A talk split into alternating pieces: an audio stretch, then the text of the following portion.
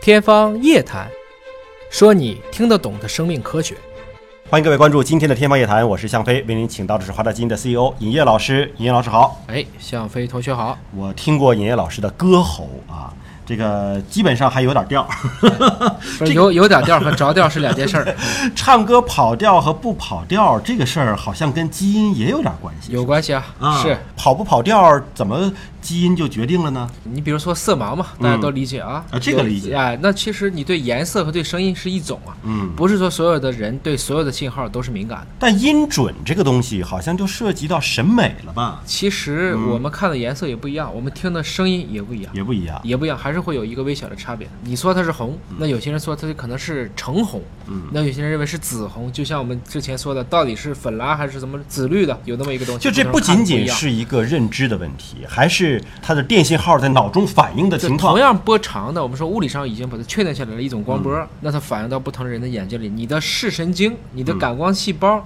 看见的东西，其实也是有差异的。所以每一个人面对的世界都是一个独特的世界，是这样都是他自己所感知到的一个独特的哎世界。，对，就像蝙蝠用超声啊，有些昆虫用紫外啊，嗯有些猫科动物只能看见黑白的，我们看见的世界是不一样的，那声音呢？一样的道理。嗯，也就是说，我们以前也讲过，啊只有非常少数的物种，嗯其实是演化出来了可以通过声音交流的能力。嗯，你没见过两个鱼聊天的吧？ 在水里边说不了啊，话猫还是可以的。啊，你叫一声，我叫一声。哎，对，大家还是有一个招呼的。但是鲸它本身是可以通过，我们当时说过，用五十二赫兹，嗯它是可以去通过这种非常低频的声音进行嗯交流的。所以大家还是有自己的方式。你说唱歌跑不跑调这个事儿啊，这个叫音准。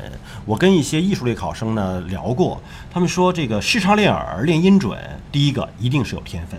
啊，一定是有天生的，就你能分辨出那个细微的音准的差别，但是还有一个什么呢？就是后天的刻苦训练和努力是能够改善的。比如说你原来音准不好，但你通过这个刻苦的学习，你是有可能让它变好的。那这说明了什么呢？它应该说有一个基础条件，真的是有一些人他就是五音不全的，而且嗯他自己还不知道，也改变不了。他自己不知道，因为他自己的感受就不能形成一个正反馈。嗯对，但是大部分人经过训练，嗯，肯定还是可以达到相当的水准的。应该说，今天这一代的孩子，他们唱歌，那肯定比我们那代那还是要强太多了。而且说这个喉咙啊，确实是不是特别好管理的一个器官，对的，它不仅仅让呼吸、吃饭、吞咽这些基础生存的一个支持，最难的就是语言发声，包括音乐，音乐更难了。对，嗯，这个我们也好理解，因为你只要发声，就一定要有震动。你说乐器的这个震动，它要不是打击乐，要不是敲击乐、管弦乐，它总是有一个可以定期去保养的那么一个部件。嗯。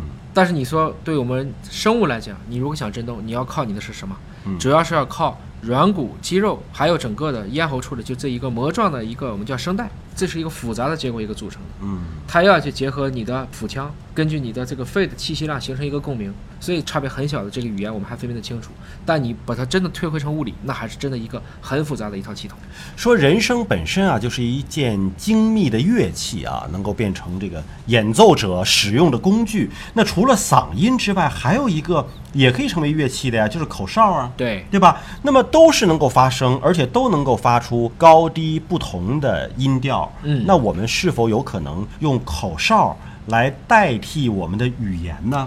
你像这个《向子弹飞》的电影里边，那不就是所有的马匪用口哨来就能够说明什么意思？它有限远，有限语言，啊有限是吧远，很多鸟类它在沟通交流的时候，你听起来很像鸟在吹口哨。它表达的可能是一些基本的信所 息。以马匪之间，他们也是类似于学鸟叫，嗯既跟自然混为一体，但它本身知道这是什么道理，嗯但是它复杂不了。嗯，就是你比如说，我想去买二斤黄瓜，这种口哨怎么说呢？得提前约定暗号。那还得说黄瓜是什么二二斤是什么黄瓜是怎么， 对。这都得说清楚对嗯所以他最多可能就表示的是，哎，这个我很高兴，哎，一起去，哎，怎么样？或者大家像听德云社的相声一样，喝一个倒彩，嗯这可能是可以的。应该说，没有嗓音丰富，但是它是一种气流的一种，通过一个口腔的一个口型，嗯相互去传播，所以它这种声音有的时候是可以传递非常非常远的。传得更远，对但是实际上表达并没有那么丰富，没有那样的复杂。嗯嗯，那我们今天呢，其实是通过这篇文章了解到了关于音准是跟基因有关的。那么如果你唱歌跑调了十万八千里，有可能是没进化好， 因为如果进化好的，就应该有一个比较完美的音准。其实也是挺难的，因为真正说做音乐、做美术和做数学的人坐在一起，我是听他们去聊过，就所谓的这个音节和这个色阶和这个自然的这个数，嗯有些人认为这个数本身一二三四五六七哆来咪发嗦拉西赤橙黄绿青蓝紫，或者中国古代以前讲宫商角徵羽，